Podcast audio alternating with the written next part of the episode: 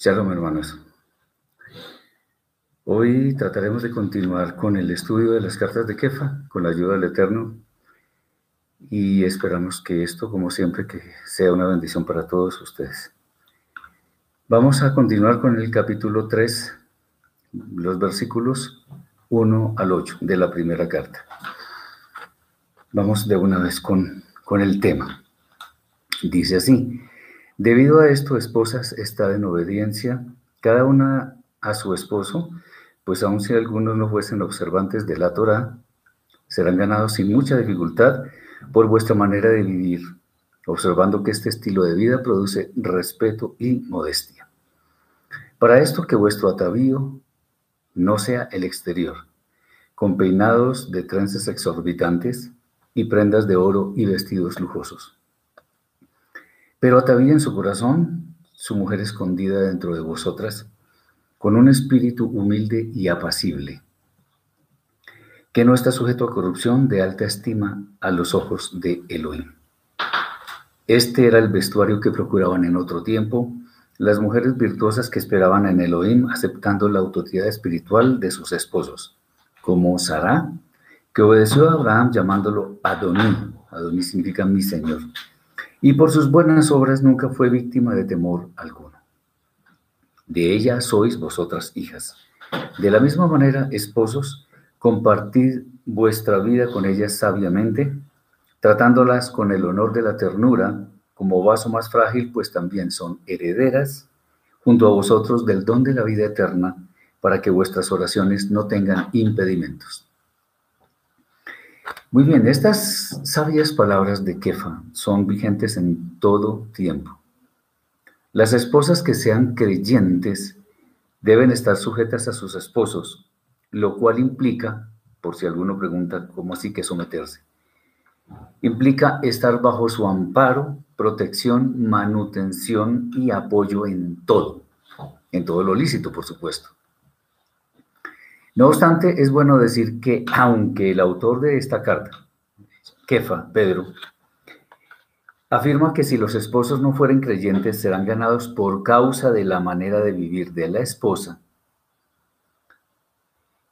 hay quienes prácticamente tienen la conciencia cauterizada, en especial porque en este mundo la maldad es la que impera y los ofrecimientos de esta edad presente son una ola que tiene muchísima fuerza, dificultando que un esposo no creyente sea conquistado para el reino de los cielos. Eh, es bueno decir, o sea, lo que, lo que estamos tratando de decir no es que Kefa se haya equivocado, no es que Kefa no tuviera la visión, porque en realidad un esposo no creyente puede ser ganado por una esposa creyente de esta manera. Sin embargo, cuando el esposo no creyente está absolutamente involucrado en todo lo que ofrece el mundo y de hecho desprecia la escritura, porque eso sucede muy a menudo, entonces aquí va a ser muchísimo más difícil.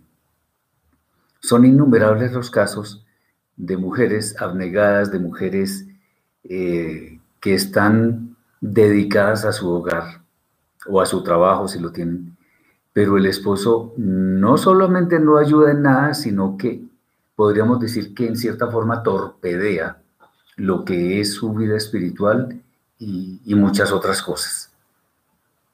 Entonces, eh, por ejemplo, vamos a dar un caso en el cual, digamos, el, hombre, el, el esposo, incita, lo digo porque yo lo he visto, nadie me lo contó, yo lo he visto, incita a tomar alcohol a sus hijos varones, cuando eso, eso no debería ser.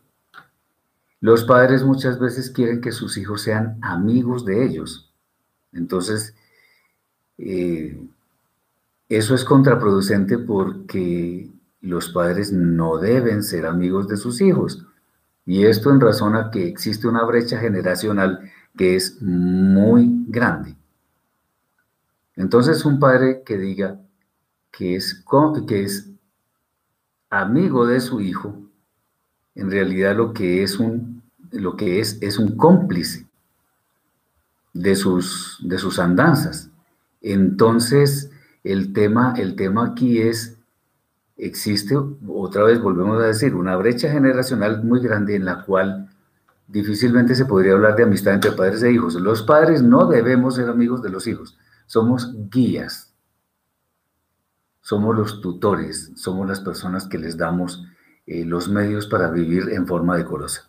Nos pregunta la hermana Marcela, ¿cuál es la razón de que las mujeres judías visten con faldas y turbantes, pelucas o velos? En nuestros días eso aplica para toda mujer creyente. Uy, excelente pregunta. Excelente pregunta, ven te cuento. Y a todos los hermanos, por supuesto. Eh, allí hay unos extremos muy grandes en, los cuales, y también lo he visto, porque dicen que, que, la peluca, pues no es el pelo de la mujer, entonces se puede utilizar. Lo curioso es que las hacen muchas veces rapar, cuando en realidad el cabello es honor para la mujer. Las hacen rapar y encima se ponen peluca. O sea, eso a mí me perdonan lo que voy a decir, pero eso no solamente me parece inadecuado, sino grotesco. Una mujer, ¿por qué se debe quitar su propio cabello y ponerse uno artificial. Si igual si el cabello artificial puede ser, lo voy a decir sin, sin tapujos, puede ser seductor también. Entonces, ¿cuál es la diferencia? Eso no es así. Eso está totalmente desvirtuado. Ahora, el tema de que vistan con faldas y turbantes. Hay que decir con muchísima claridad lo que está escrito en la Torah. La Torah dice que el hombre no debe vestir como mujer y la mujer como hombre tampoco puede vestir. ¿Qué significa? Eso en, palabras muy prácticas significa que la mujer debe parecer mujer y el hombre debe parecer hombre. Entonces, muchas veces las personas dicen, no, entonces una mujer no puede usar pantalón. Y eso en muchas iglesias y en muchos sitios prohíben que las mujeres usen pantalón. Me parece absurdo, porque un pantalón que está diseñado exclusivamente para mujeres hace que las mujeres se vean como mujeres. Eso es claro. Entonces, eh, un, pantalón de mujer es para mujer. ¿Hay pecado en eso? No hay pecado en eso. O sea, yo no he visto en ninguna parte de la escritura, en ninguna, que diga que la mujer se debe vestir con falda, que eso es un mandamiento, es una obligación, es una ordenanza. Eso, eso, es de hombres, eso no es del Eterno. Lo que dice acá es que las mujeres deben, deben vestirse de una manera decente, con pudor, con recato, eso sí, pero no dice que, que no se pueden poner pantalón, porque vuelvo y repito, un pantalón de mujer es de mujer, no de hombre. Lo mismo una blusa. En los hombres los llamamos camisa, en las mujeres normalmente se llama blusa. Y eso es para mujer. Entonces, lo que se está haciendo es exagerar y distorsionar un poco la escritura porque el pudor no es porque una mujer se vista con falda. Porque si se viste con falda, pero una falta muy cortica, pues ahí estamos en problemas. Entonces, el tema es, la mujer debe parecer mujer y el hombre debe parecer hombre porque esa es nuestra identidad que el Eterno estableció desde el principio de los tiempos. Entonces, eh, esos son mitos. Rab Shaul dice que el cabello es honroso para la mujer. Obviamente, la mujer debe llevar su cabello en una forma decente, no seductora, sino decente. Estoy hablando de la mujer creyente, porque ¿qué le podemos pedir a una mujer que es mundana? Entonces, el cabello debe ser eh, llevado en una forma decente. Ahora, que hay mujeres que les gusta ponerse un velo o algo así, para cuando están en, una, en un sitio público, en una congregación, en, eh, en un rezo, por ejemplo, está bien. Pero que no lo hagan porque es obligación hacerlo, porque la Torah no está diciendo eso. Ni el Rab Shaul, ni, ni, ni Kefa, ni ninguno. No, está diciendo es que se vistan con pudor, con recato. A una mujer creyente lo que más le debe resaltar es la expresión de su rostro, sus buenas maneras, su delicadeza no sus piernas ni otras cosas. Eso es clarísimo. Entonces, eso es lo que está recomendado acá. Otra vez leemos, dice, que vuestro atavío no sea el exterior, o sea, que poniéndose joyas lujosas, que piercings, que no sé qué cosas, eh, peinados con trenzas exorbitantes. Eso es lo que está diciendo Kefa, que no sean llamativas, que, sea una mujer sencilla, eh, que lo que más se note en ella no sea lo que tiene puesto y lo que está debajo de lo que tiene puesto, sino lo que el Eterno quiere, su espiritualidad, la expresión de su rostro, sus buenas obras. Eso es lo que debe resaltar. Eh, dice Janet, bueno, respecto al tinturado del cabello, maquillaje del rostro sencillo de la mujer creyente, ¿por qué no? Ahora, pues es que el tinturado también depende, porque es que eh, hay mujeres que se tinturan el cabello de, color violeta, de rojo, o sea, unas cosas extravagantes. Yo pienso que esas cosas tienen que ver con el, con el, con la naturaleza misma de la mujer el, maquillaje otra vez recatado, recatado. Eso, eso, eso es algo que, o sea, todo lo, todo lo que estamos diciendo es que la mujer debe guardar su puesto como mujer creyente. Si estamos hablando de una mujer creyente, debe ser una mujer recatada, debe ser una mujer sabia, debe ser una mujer que por sus obras se conozca, no por su cuerpo. Eso es lo, es lo que es claro. Y todo lo que tenga que ver con eso es válido algo decente. Eso es lo que estamos diciendo. No podemos ser legalistas acá, que, tiene que usar falda, que tiene que ponerse no sé qué, que se tiene que rapar el pelo. No, no, no, no, no, no, no, no, de ninguna manera. Eso que está en el judaísmo son normas de hombres. ¿Dónde, ¿Dónde dice en la escritura que una mujer se tiene que rapar el cabello? Eso solamente sucedía para cuando el, el pueblo iba a la guerra y los hombres querían mujeres de, de los sitios a donde iban, entonces para poder, para, para que demostraran si efectivamente amaban a esas mujeres, las, les tenían que rapar el pelo eh, y mostrar, eh, digamos, el aspecto más desagradable para, para ver si aún así amaban a esas mujeres, pero eso es una situación muy diferente a lo que estamos hablando acá. Bien, debe, el tema del velo debe usarse para el estudio de la Torah, para ir a la sinagoga, a la congregación. Otra vez, si lo quieren hacer, háganlo, es bonito. A mí me gusta, pero yo nunca digo, lo tiene que hacer, no, ¿por qué?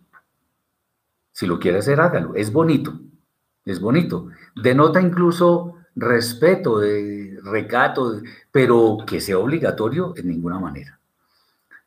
El velo para orar, o lo que he escuchado una potestad a causa de los ángeles caídos. Janet creo que has llegado tarde a lo que hemos enseñado porque los ángeles caídos no existen.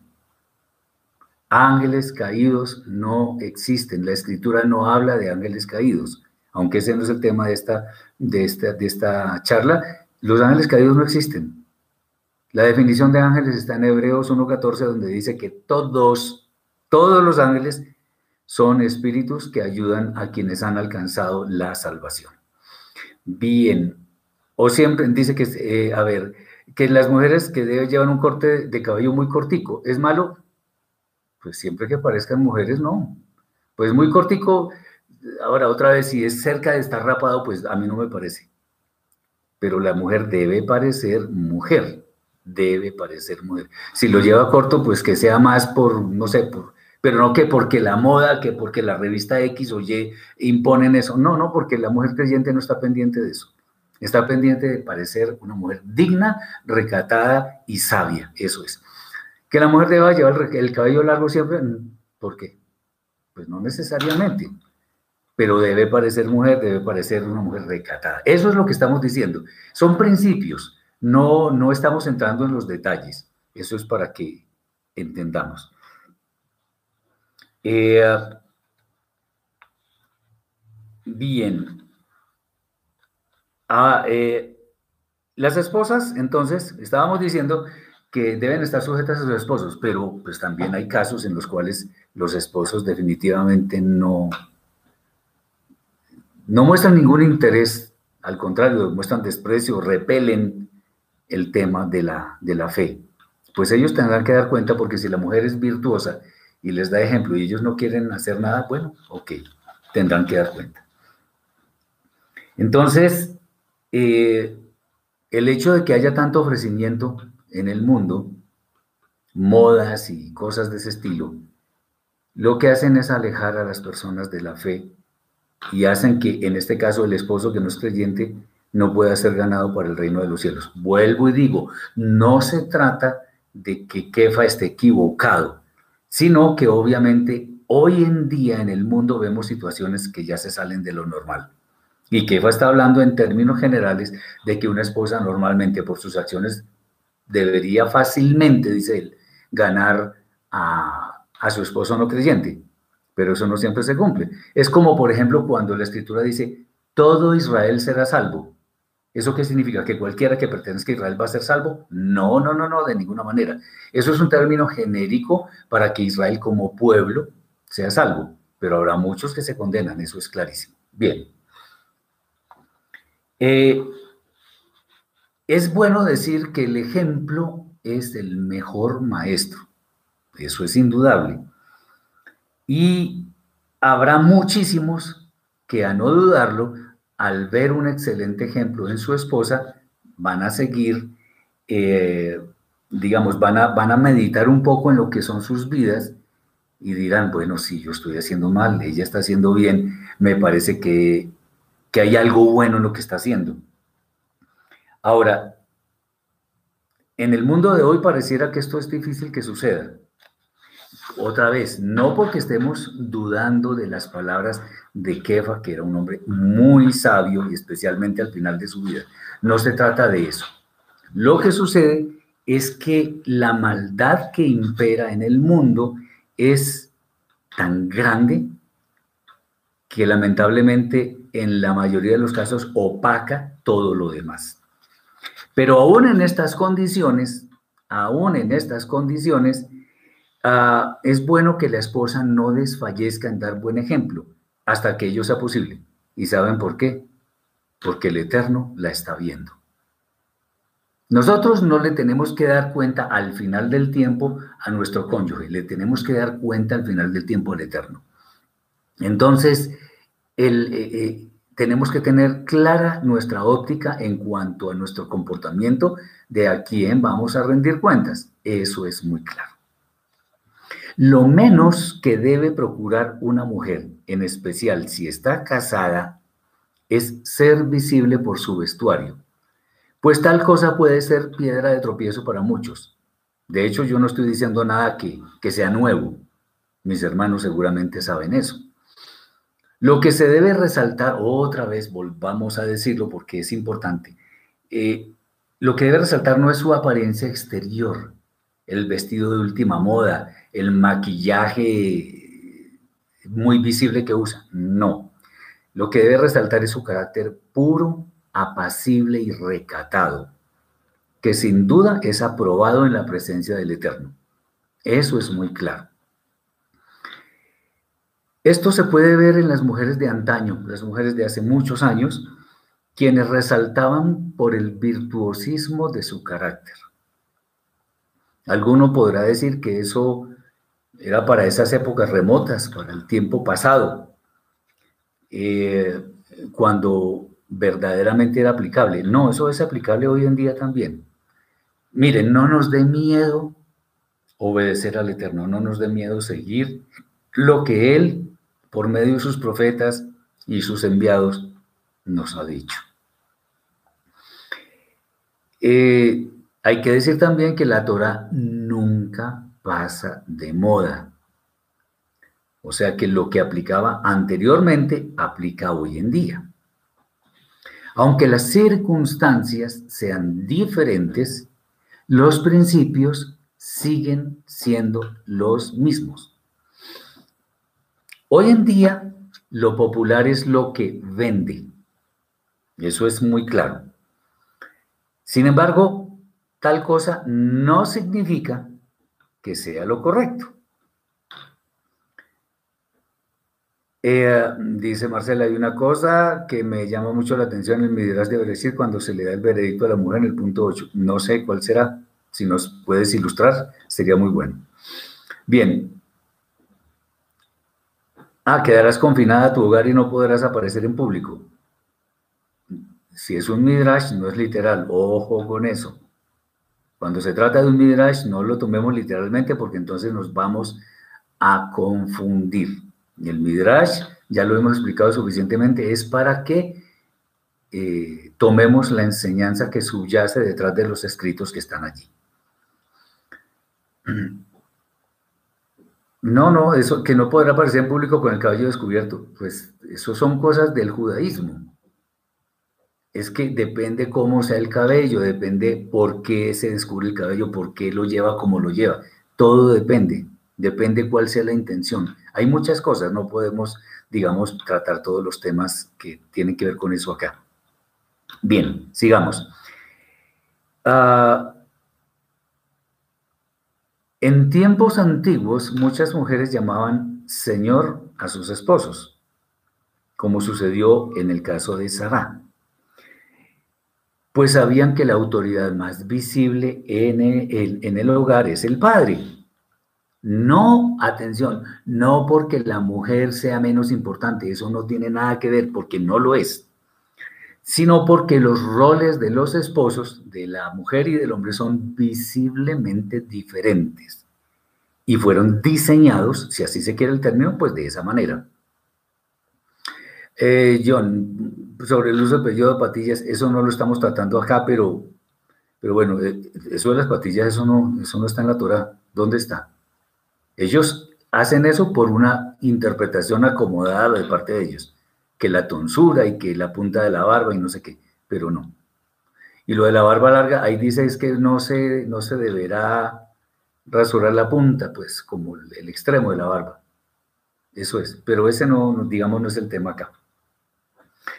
Las escrituras por eso es que buscan que la mujer creyente e, imite el comportamiento de aquellas mujeres, en lo que sea pertinente, obviamente.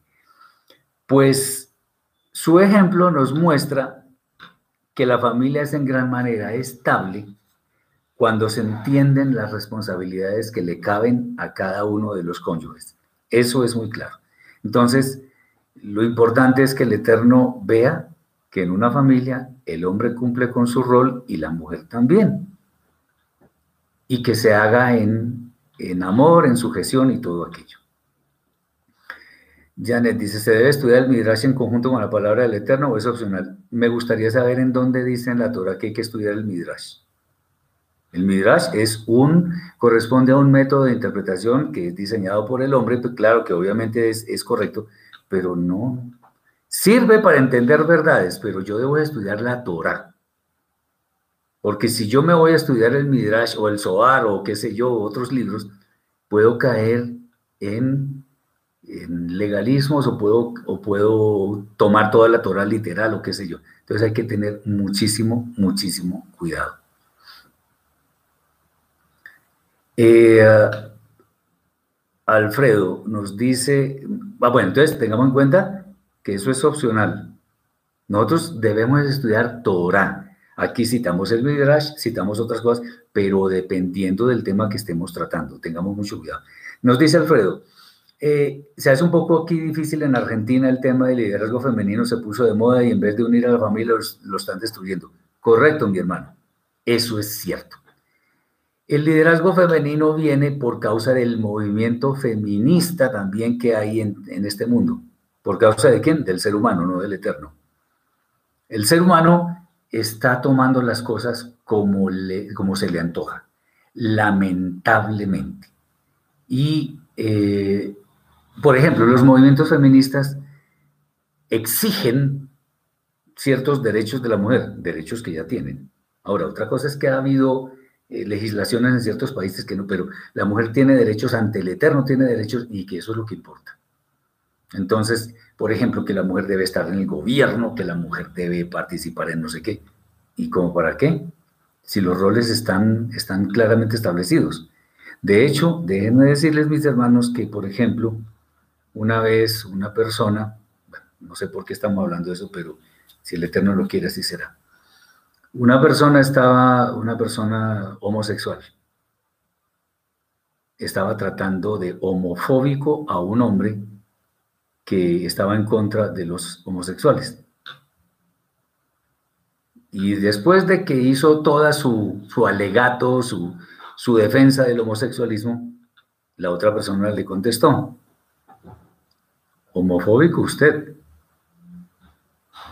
Porque yo soy hombre, yo nací así con mi naturaleza y no he despreciado esa naturaleza que el Eterno me dio. Pero usted la está despreciando. Está despreciando todo lo que el Eterno le dio para cambiar su naturaleza por algo que es en realidad antinatural.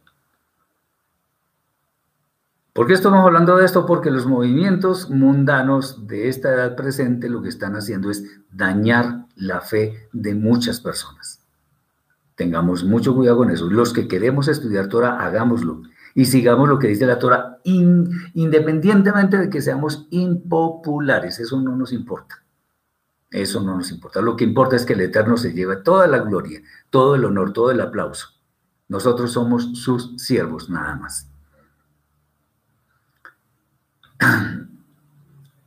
Bien.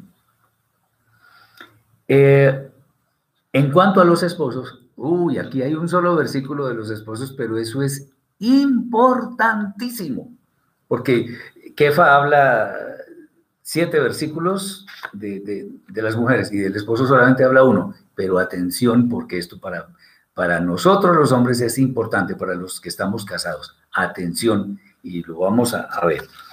Es importante en gran manera nuestro trato hacia nuestras esposas, que debe ser sabio, considerado y protector. Yo no conozco una sola mujer en el mundo, yo no la conozco. Puede que la haya, pero yo no la conozco. No conozco una mujer en el mundo que no le guste que la atiendan, que la consientan, que la que la traten bien, que le abran la puerta del carro para que se suba, que le concedan el lugar eh, más eh, el lugar eh, no de la orilla, sino el del rincón cuando van caminando, que, que, no le gusten que, la, que le den regalos, que no le... No la conozco. O sea, una mujer que sea así es un hombre. Entonces, ¿cuál es el tema? El tema es que la mujer por su naturaleza delicada, su naturaleza hermosa, porque todas las mujeres son hermosas, eh, quieren que el hombre las trate así, en forma considerada, protectora, cuidadosa. Eh, ¿Cómo será que Kefa dice que hay que considerarlas como vaso más frágil? Y así debe ser. Consideremos, por ejemplo, un, eh, un cubito de azúcar. Si le echamos varias gotas de agua, se deshace bueno, hagamos de cuenta que la mujer es como eso, que con cualquier trato inadecuado va a sufrir mucho. Pues estoy hablando a veces de pronto de cierta situación ideal, pero pues que eso es lo ideal, que tratemos bien a nuestras esposas. Eso es lo que está escrito y así debemos hacer. Eh, esta, esta o sea, el, hecho de que entendamos que la mujer puede como deshacerse por ese, ese trato mal, como el cubito de azúcar, debe llevar a una actitud de protección y cuidado por parte del hombre. ¿Por qué? Voy a decir algo, porque la mujer lo merece. Así de sencillo. Algo que dice Kefa y que no puede ser pasado por alto es que si observamos este cuidado con nuestras esposas, las oraciones que dirijamos al Eterno no van a tener estorbo. Tremenda cosa. O sea que si nosotros tratamos mal a nuestras esposas, las oraciones, si es que las hacemos, no van a llegar ni al techo de la casa. Entonces, ojo con esto. Estos son amonestaciones muy fuertes que nos hace Kefa, porque de hecho Rab Shaul también dijo algo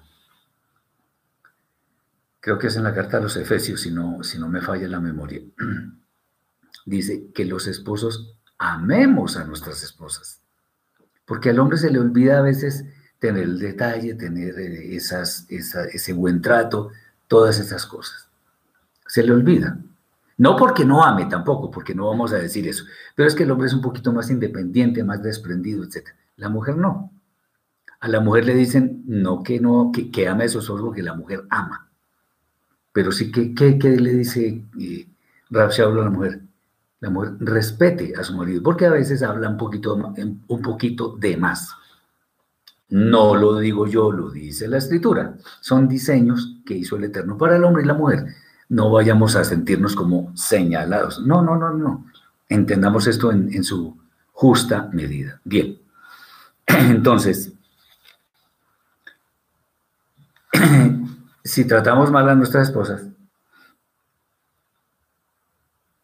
no vamos a tener respuesta del cielo, lo que significa que al, al tratarlas mal estamos atentando contra la imagen del eterno, contra la imagen del santo. Y nosotros no queremos eso, ¿verdad? Entonces tengamos muchísimo cuidado. Así que este, estos ocho versículos son poderosísimos, nos enseñan grandes cosas y bien haríamos en tenerlos en cuenta. Podemos seguir hablando de eso durante mucho rato, pero la idea es seguir con más tema porque lo merece. Bien, no, son siete versículos, es la cosa. Creo que sí. Siete. siete. Ahora seguimos hasta el versículo 17. Son ocho, y perdón, son del 9 al 17.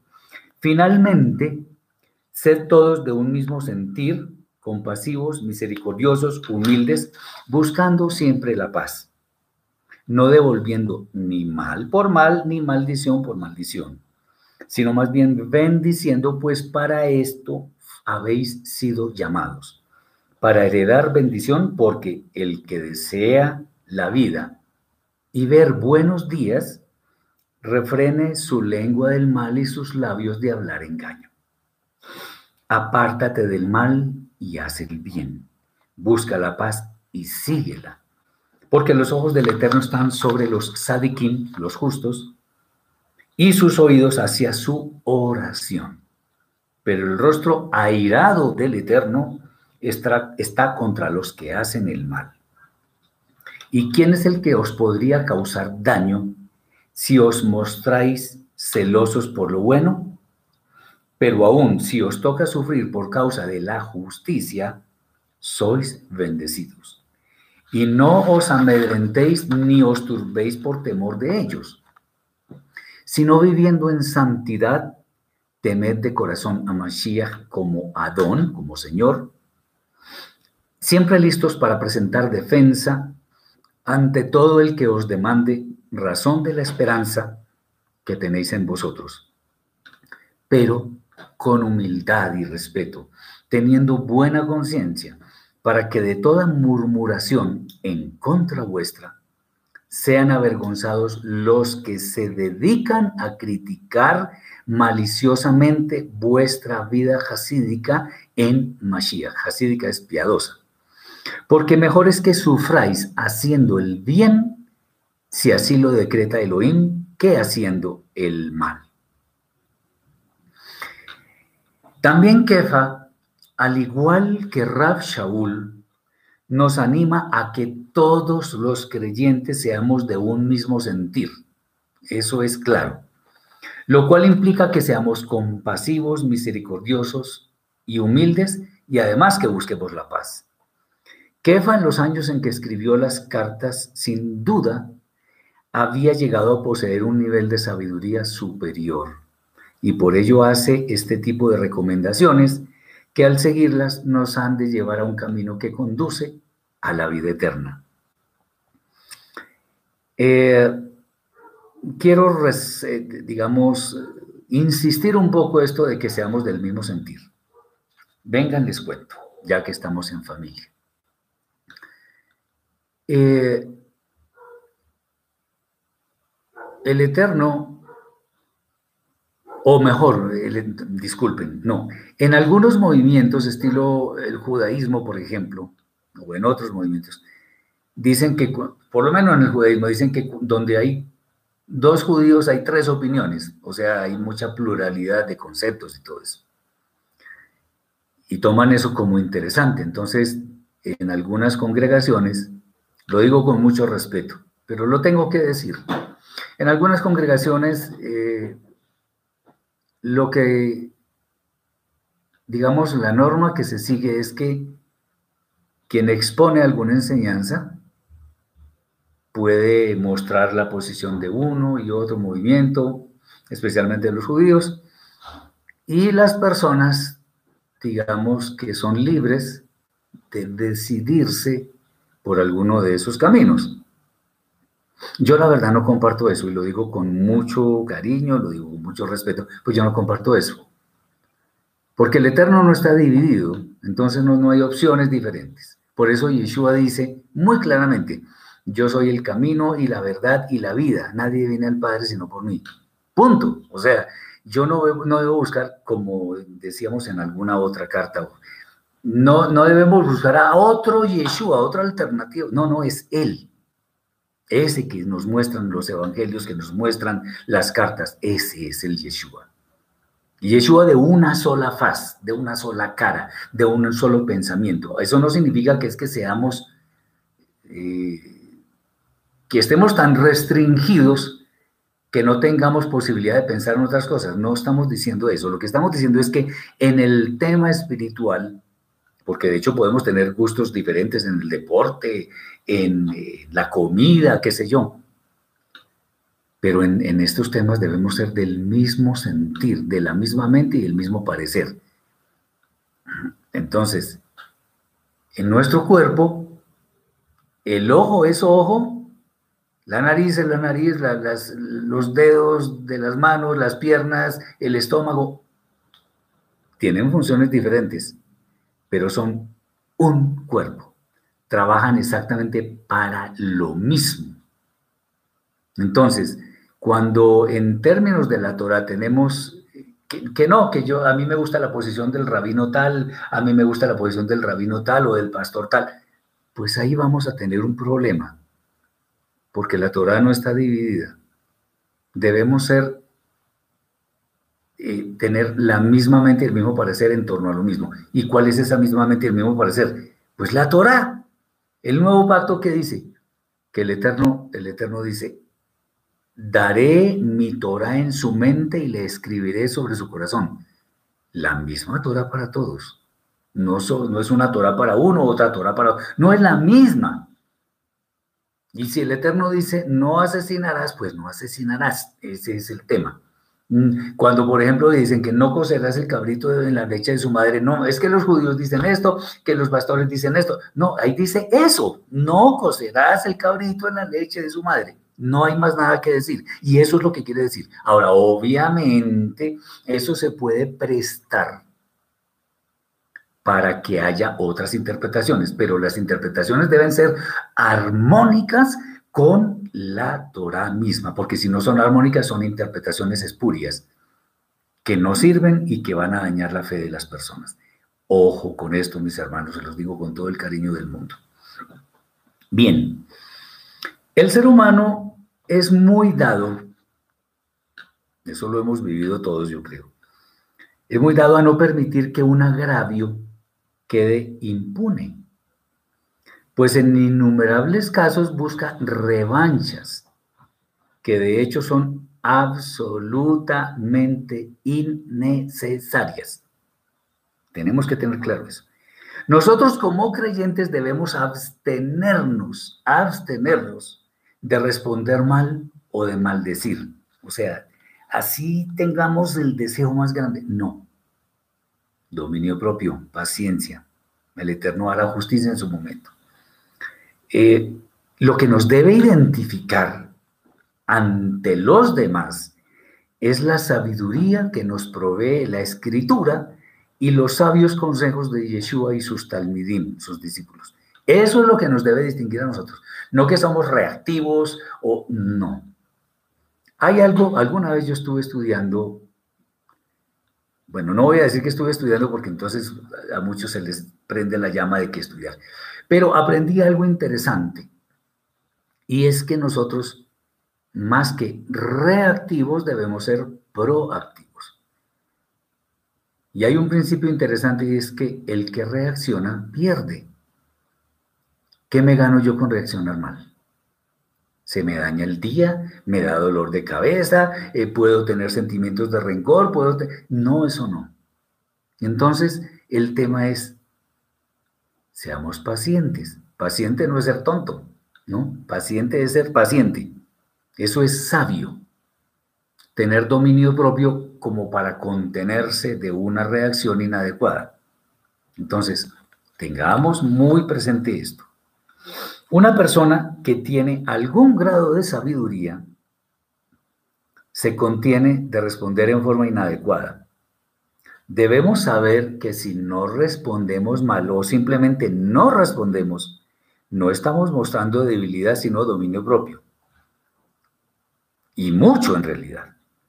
Para una discusión o disputa acalorada, se requieren mínimo dos personas. Nosotros debemos evitar involucrarnos en este tipo de cosas para que nuestra alma no quede contaminada. Y es menester refrenar nuestra lengua. O sea, quitémonos ese deseo irrefrenable de responder mal y de querer tener siempre la razón y de ganar una discusión. A nosotros lo que nos debe interesar es lo que el Eterno piense de nosotros, digámoslo así. Él nos está viendo y Él sabe si está bien o está mal. La opinión de Él es la que nos debe interesar. Pues eso tampoco significa que vamos a ser groseros o hacerle desplantes a los, a los demás. No, sino que si el Eterno no quiere que reaccionemos mal, pues entonces... El mejor ejemplo es Yeshua, cuando lo estaban juzgando injustamente. Él callaba ante los insultos, ante las preguntas eh, que querían hacerlo como caer. No, él, él callaba.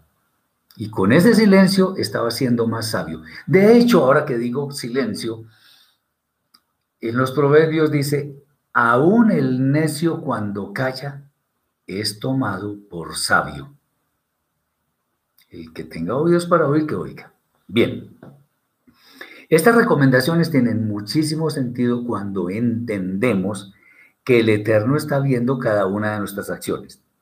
Por ello debemos dedicarnos a hacer lo bueno, porque sin duda cada acción nuestra, cada acción buena, es un tesoro que habrá de producir frutos para la vida eterna. Eso es clarísimo. Independientemente de que nosotros podamos sufrir por causa de seguir las instrucciones del Eterno en su Torah, esto, sin lugar a dudas, ha de traer bendición. No me pregunten cuándo, dónde y en qué forma. El Eterno sabe. Mediante la santidad es que somos dotados de la capacidad de hablar adecuadamente de nuestra fe a quien lo requiera, lo cual hacemos con una conciencia en paz, en shalom, pues ello incluso puede avergonzar a nuestros detractores, a nuestros contradictores en la fe. Acordémonos por allá en la carta de los colosenses, cuando Rab Shaul dice, por ejemplo, que nadie nos juzgue por comida o bebida o Rosh Hodesh o días de Shabbat. ¿Y eso qué significa? Pues que así como nosotros no estamos juzgando, independientemente de que sepamos que puede estar mal, pero no lo estamos juzgando, pues que a nosotros no nos juzguen. Y si nos juzgan, quedémonos callados a sabiendas de que estamos haciendo la voluntad de nuestro Padre Celestial, que es lo que finalmente importa, una vez más. Bien, vamos a ver ahora los versículos 18 al 22. Estamos en la primera carta de Kefa, capítulo 3. Grandes enseñanzas que tiene esta carta. Porque también Mashiach padeció una vez por los pecados.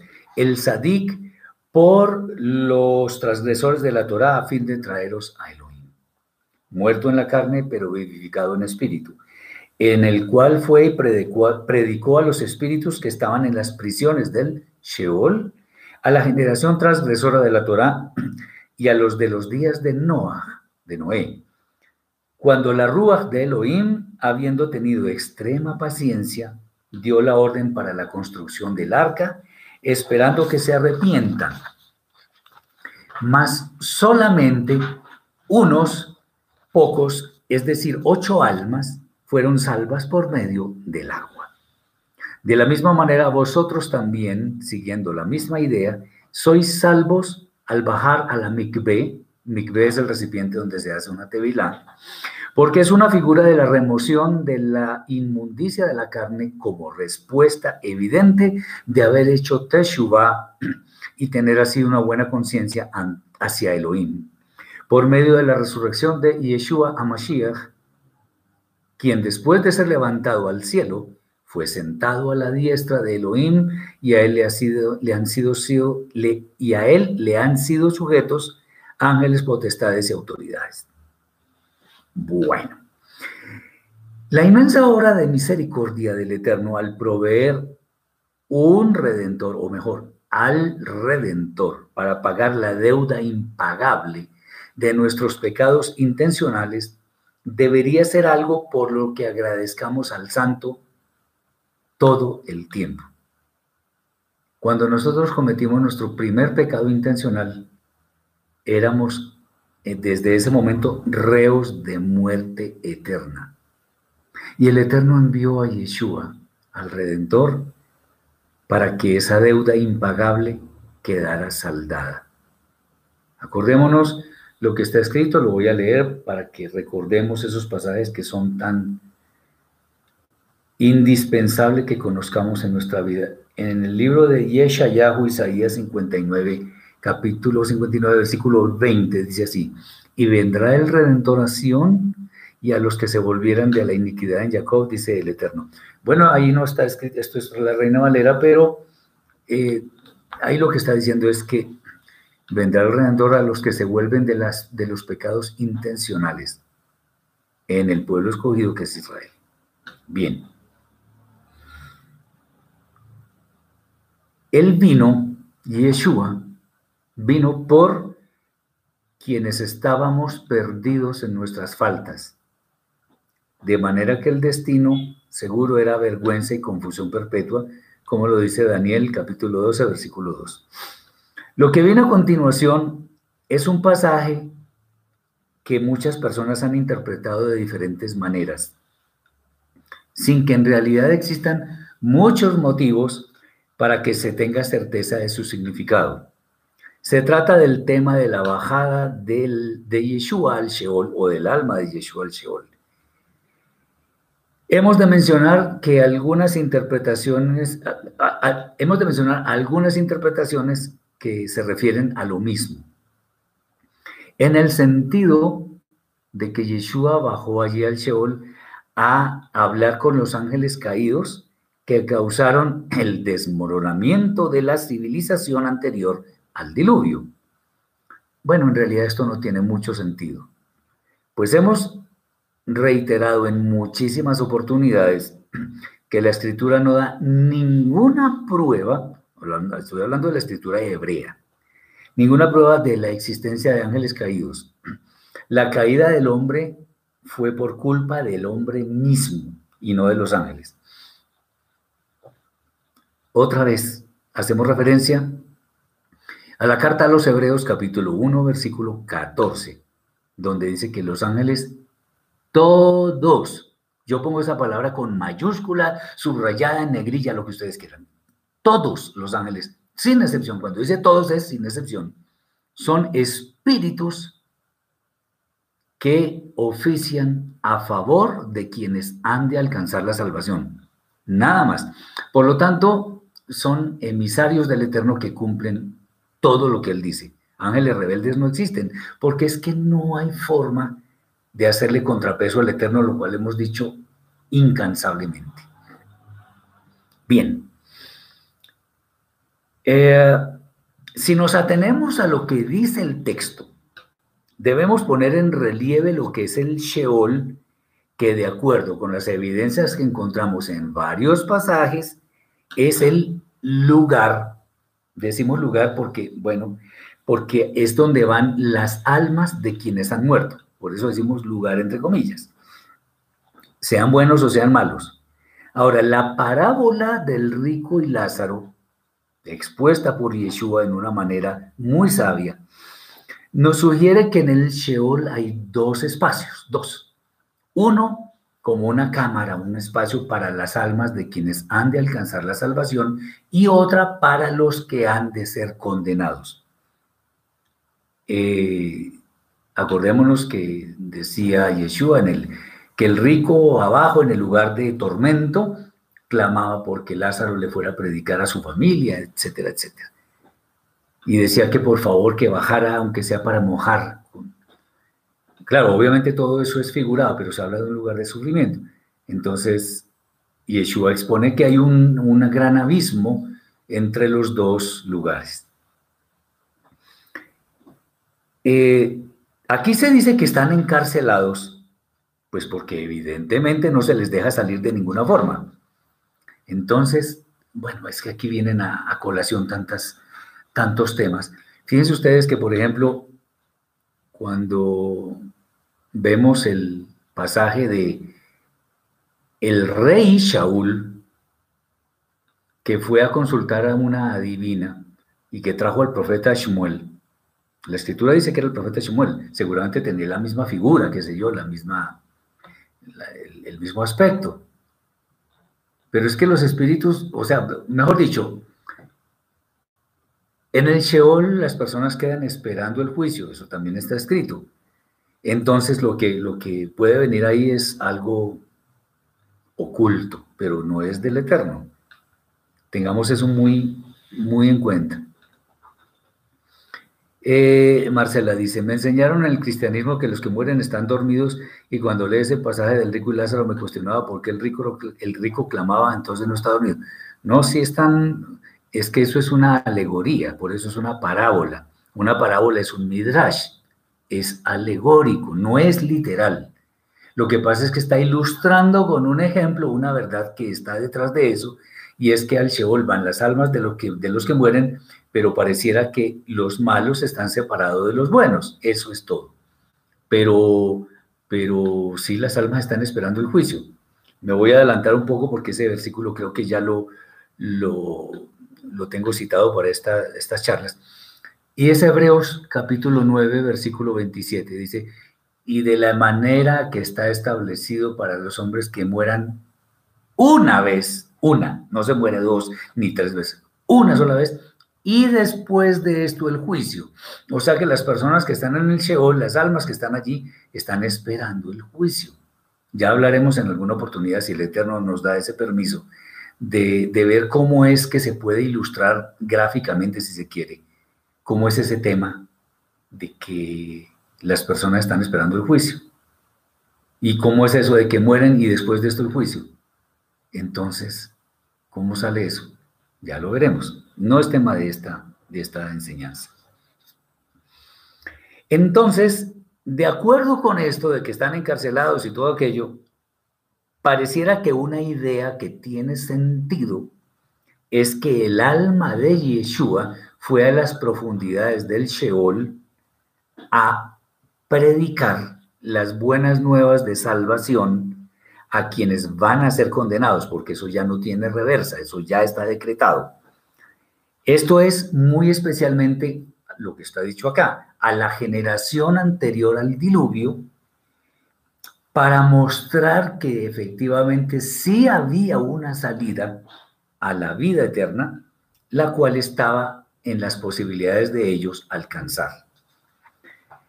Haciendo el paralelo con lo que se vivió en los días de Noah, de Noé, Kefa nos dice que nadie se arrepintió en esta generación, por lo cual Noah y su familia fueron los únicos que fueron salvos. Pues el Eterno es justo, y eso es algo que podemos afirmar. Si el Eterno salvó solamente a ocho personas, es porque los demás merecían ser destruidos. Y esto fue por la acción del agua. Eh, el hermano dice, buenas tardes, lo que subió como Samuel le dijo a, a Shaul cómo iban a morir, pueden saber lo que va a pasar. Es posible, lo que pasa es que en las esferas celestiales no hay mentira. Y por eso es que, digamos, el, tema de que las hechiceras y los adivinos y todos esos deben ser muertos en el pueblo de Israel, porque eso no se permite. ¿Cuál es la, la razón por la que sepan cosas que vienen en el futuro? No tengo ni idea. No tengo ni idea. Pero, como dicen por ahí, que las hay, las hay. Así es. Eh, Marcela yo no entendí, si Yeshua le fue a predicar a esa generación, entonces están o no dormidos. No importa si están dormidos, no, están esperando el juicio. Eso de que están, o sea, ¿cuál es el tema? Si están dormidos o no, están esperando el juicio, no pueden hacer nada. En, en uno de los escritos, no me acuerdo cuál es el, dónde está, dice, en el Sheol, ¿quién te alabará? Pues nadie, porque allá están, no pueden hacer nada. Entonces, eh, dormidos significa que no pueden hacer nada, que están impedidos para hacer alguna cosa porque ya la vida en esta edad presente ya pasó. Entonces, dormidos es un término que se utiliza, pero eso es todo. No tratemos de entender todo literalmente porque nos vamos a confundir. Ahora, ¿cómo saber si debemos entender literalmente o, o alegóricamente? Hay que estudiar, hay que tener un maestro de las raíces hebreas de la fe y por eso cuando empecemos a estudiar en una forma muy concienzuda, vamos a entender cuándo podemos interpretar literalmente y cuándo no. Bien. Con mucho gusto, Marcela. Ok, entonces, el paralelo se establece de aquello que, que murieron solamente, que murieron todos y solamente se salvaron ocho. El paralelo con toda esta situación se establece cuando hacemos una purificación que sea consistente con nuestro estado interior de arrepentimiento y santidad. Como Yeshua resucitó, nuestra esperanza no es vana para entrar en la eternidad. Tengamos muy claro esto. Bien. Ahora vamos al capítulo 4. Versículos 1 al 6. Puesto que Mashiach padeció en carne, incorporad este pensamiento en vosotros, pues el que padeció en la carne lo hizo para destruir al Yetzerara, o sea, la mala inclinación. Ah, Salmo 6.5, ¿quién te dará gracias? Perfecto, gracias. Ahí está el versículo para los hermanos que lo quieran ver. El Teilim, Salmo 6, versículo 5. Eh, Alfredo dice, ¿se puede interpretar que la prédica de Yeshua fuera parte del juicio para esas almas? Sí, puede ser. Puede ser porque, digamos, él les, les podría haber dicho, está escrito y ustedes no quisieron atender. O sea, está siendo evidente la culpabilidad de ellos para que no digan después que tenían excusa. Sí, podríamos decir eso. Muy bien. Pues el que padeció en la carne lo hizo para destruir el Yetzerara, o sea, la mala inclinación, para que ahora no tengáis que vivir ya el tiempo restante de esta vida, en esta vida, en las pasiones comunes de todos los hombres, sino en la voluntad de Elohim, porque el tiempo pasado es suficiente para haber hecho lo que agrada a los gentiles que viven en lascivias, concupiscencias, embriagueces, desenfrenos, orgías musicales e idolatrías abominables al servicio de los Shedim, de los demonios. Y a ellos les parece cosa extraña que no participéis con ellos en semejante carrera de diversiones desordenadas y os ultrajan. Ellos darán cuenta al que está preparado para juzgar a los que estén vivos y a los que hayan muerto. Pues para esto mismo se proclamó la promesa dada oralmente, también a los que ahora están muertos, eso que estaba diciendo mi hermano Alfredo, eh, me parece bien, para que por un lado fuesen juzgados por la carne, según los hombres, y por el otro vivan en espíritu, según Elohim. Eso ya es otra cosa. Bien. Los sufrimientos de Yeshua fueron suficientes para pagar la iniquidad de quienes creen en Él y su obra expiatoria. Pero ello no tuvo solo este objetivo, sino que le quitó el poder al Yetzer de hacernos daño y llevarnos a una vida sumergida en el pecado. Lo hemos dicho varias veces y no importa, vale la pena repetirlo una vez más. Antes de la Torá estábamos sujetos totalmente al poder del pecado. Al llegar la Torá, al menos tenemos conocimiento de que somos pecadores y que seguimos sometidos al poder del pecado. Cuando vino Yeshua, hizo su obra expiatoria y nos redimió de los pecados intencionales, que son los más graves, ahora tenemos una condición diferente y es que no solamente no estamos esclavos del pecado, sino que estamos libres del poder del pecado. Y el estado ideal que es en la vida eterna es un estado en el cual estamos libres de la presencia del pecado. Por lo tanto, en la vida eterna no habrá tentación, no habrá tristeza, no habrá enfermedad, no habrá maldad, nada. Todo será un mundo utópico perfecto, utópico hoy en día, pero en ese entonces será la utopía que es más real que lo que estamos viviendo actualmente. Anteriormente, antes de esa obra perfecta, el ser humano estaba inmerso en todo tipo de prácticas pecaminosas, sin que importara mucho esa condición. Pero obviamente, pues hay algo, acordémonos que hay algo que nosotros tenemos que se llama conciencia, que es la que nos dicta si algo está bien o está mal, independientemente de que tengamos o no tengamos Torah. Quienes siguen aún en esa vida de maldad, consideran extraño que quienes hemos alcanzado una fe tan preciosa como la nuestra, no nos dejamos seducir por los ofrecimientos del mundo. Les parece rarísimo.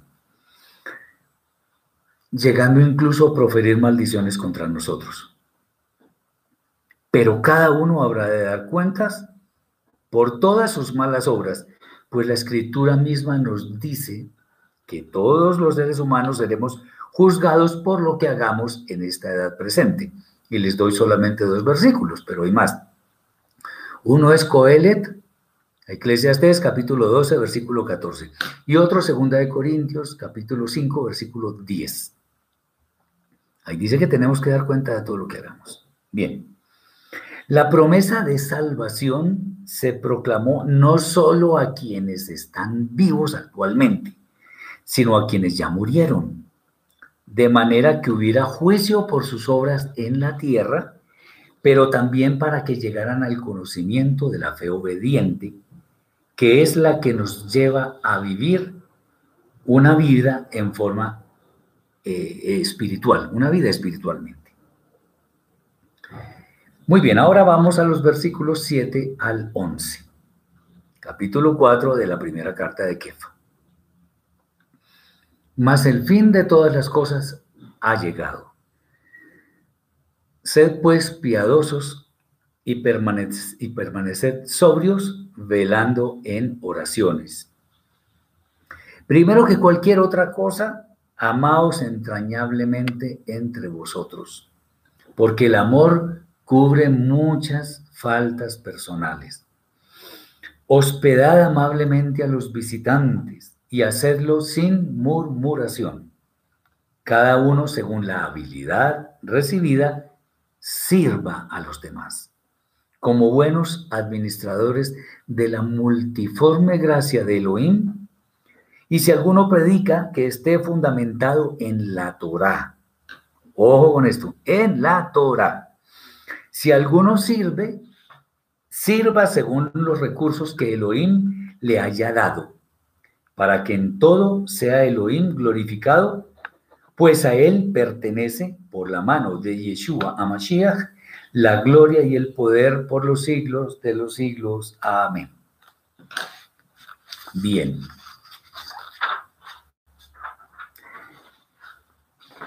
Vamos a hablar de estos, de estos textos. Entonces, por causa de la inminencia del fin de todas las cosas de esta edad presente, debemos ser mucho más cuidadosos en nuestra manera de vivir, sin dejar de hacer oración. Por eso es que también Rav Shaul dice, orad sin cesar.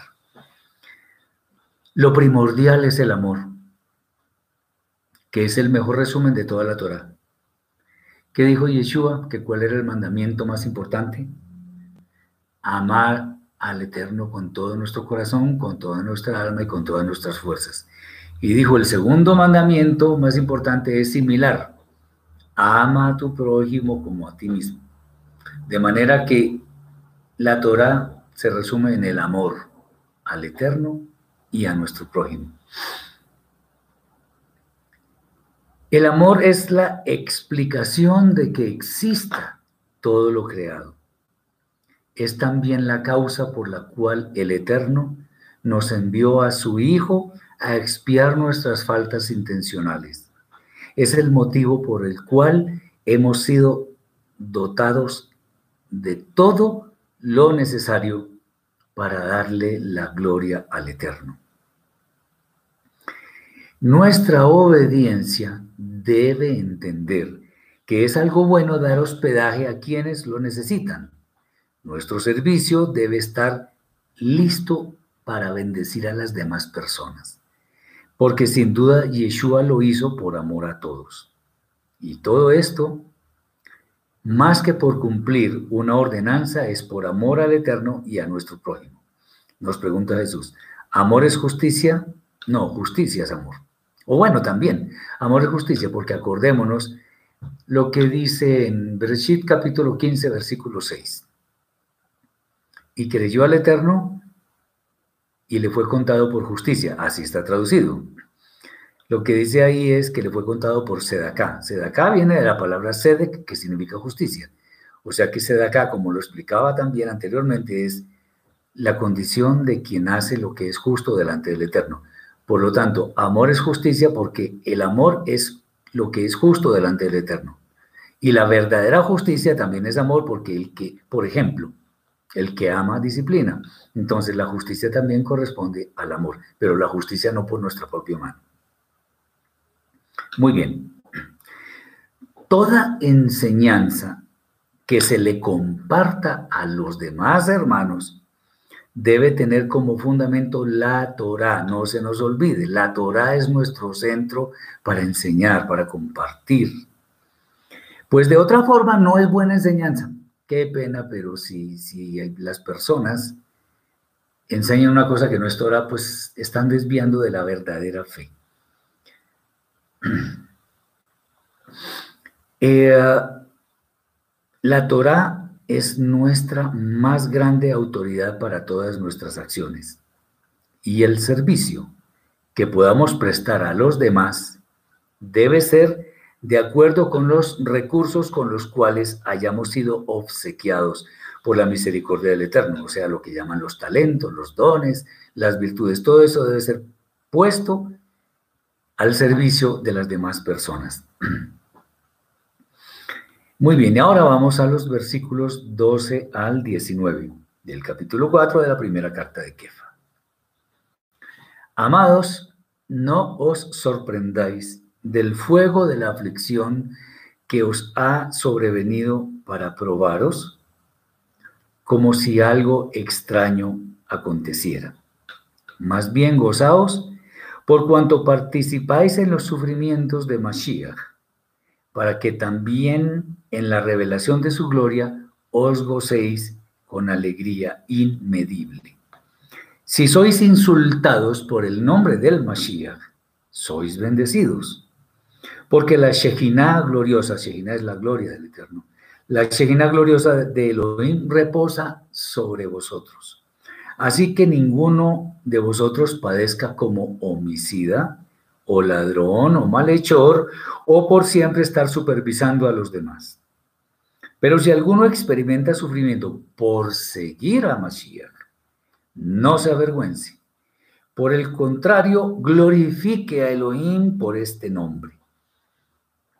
Porque es tiempo que el juicio comience por la casa de Elohim, y si primero comienza por vosotros, ¿cuál será el final de los que, de los que desobedecen la promesa de la redención de Elohim transmitida oralmente.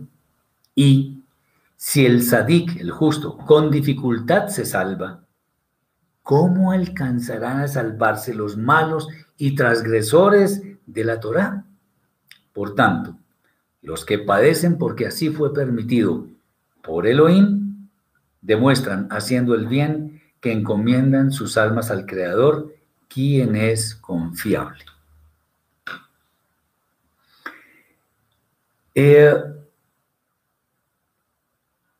Dice el hermano, quiero saber una introducción del llamado matrimonio civil o eclesiástico, ya que mi vida ha sido un desorden anteriormente en estas experiencias. Bueno, eh, mis hermanos, les, les pido el favor de darle mi correo electrónico al hermano que está pidiendo esto y me escribe y, y hablamos. Y podemos hablar de estos temas en la forma que usted lo considere conveniente. Lo que pasa es que no es tema exactamente de esta, de esta charla, entonces para seguir con el, con el curso de la misma, entonces por favor me escribe el correo, mis hermanos le pueden dar ese, ese dato. Bien. El Eterno siempre ha de probar sus instrumentos para que no se desvíen de la santidad a la cual han sido llamados.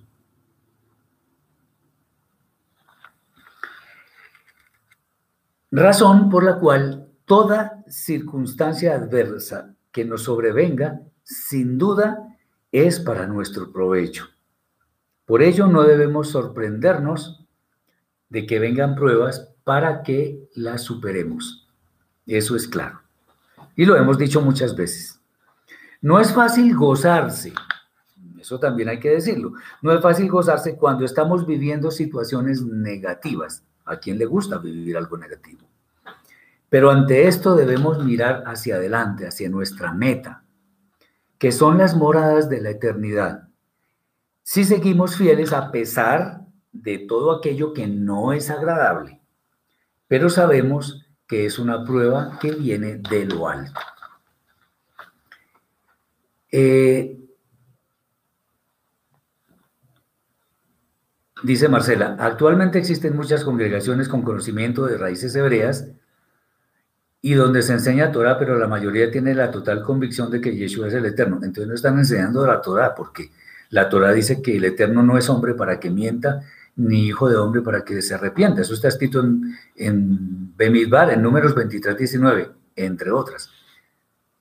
Enseñarán Torah parcialmente, pero pues hay que enseñar Torah como debe ser.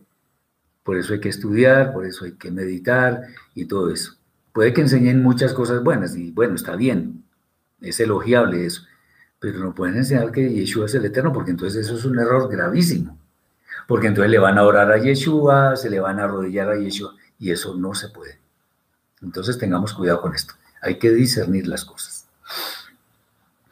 Cuando por causa de nuestra fe obediente en la Torah y en la obra expiatoria de Yeshua, seamos señalados falsamente o recibamos insultos por mantenernos firmes, entonces en realidad hay muchas bendiciones para nosotros esperándonos para entrar en la vida eterna. Y sobre esto me voy a, a referir a un versículo que muchas veces he citado acá y lo vuelvo a hacer de, con mucho gusto. Es Matillahu, Mateo capítulo 5, versículos 11 y 12. Dice, felices sois cuando por mi causa, por la causa de Yeshua, os vituperen y os persigan y digan toda clase de mal contra vosotros, mintiendo.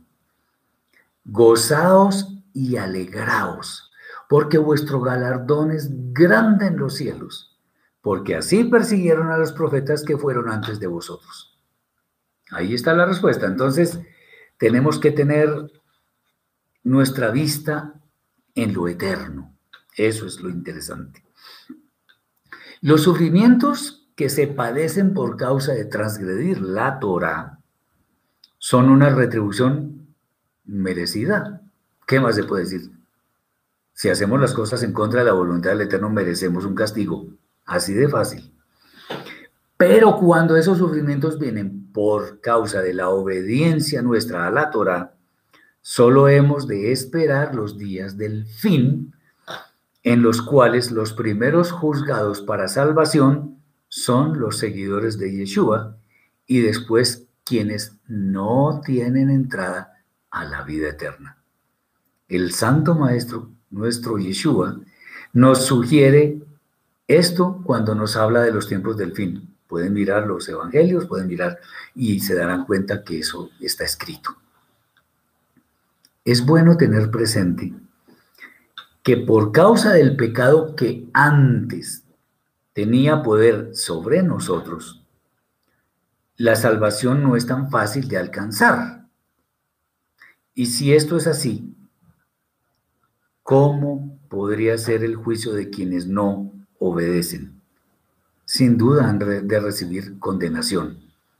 Tenemos dos alternativas, hacer la voluntad del Eterno y alcanzar la vida eterna o ir en contra de la voluntad del Eterno voluntariamente además y recibir la condenación eterna, pero eso ya está escrito, por lo tanto no se puede decir que no nos habían advertido. Finalmente, Kefa nos dice que si a pesar de nuestros sufrimientos seguimos mostrando una fe obediente hacia los designios del Eterno, lo que se demuestra en hacer el bien a los demás, esto muestra de que hemos encomendado nuestras almas al Eterno. Y esto se debe revelar en cada acción diaria de nuestra vida. Bueno, para no hacer estas charlas tan largas, entonces vamos a dejar por ahora acá y en la próxima entrega espero que terminemos. Las cartas de Kefa. Veremos el capítulo 5 de la primera carta y la segunda en su totalidad, si el Eterno nos lo permite. Eh, espero que haya mucha bendición en todas estas exposiciones para mis hermanos, que conozcamos un poco más la Torah. Que haya mucha bendición para todos en este día de Shabbat, que es la delicia de los días.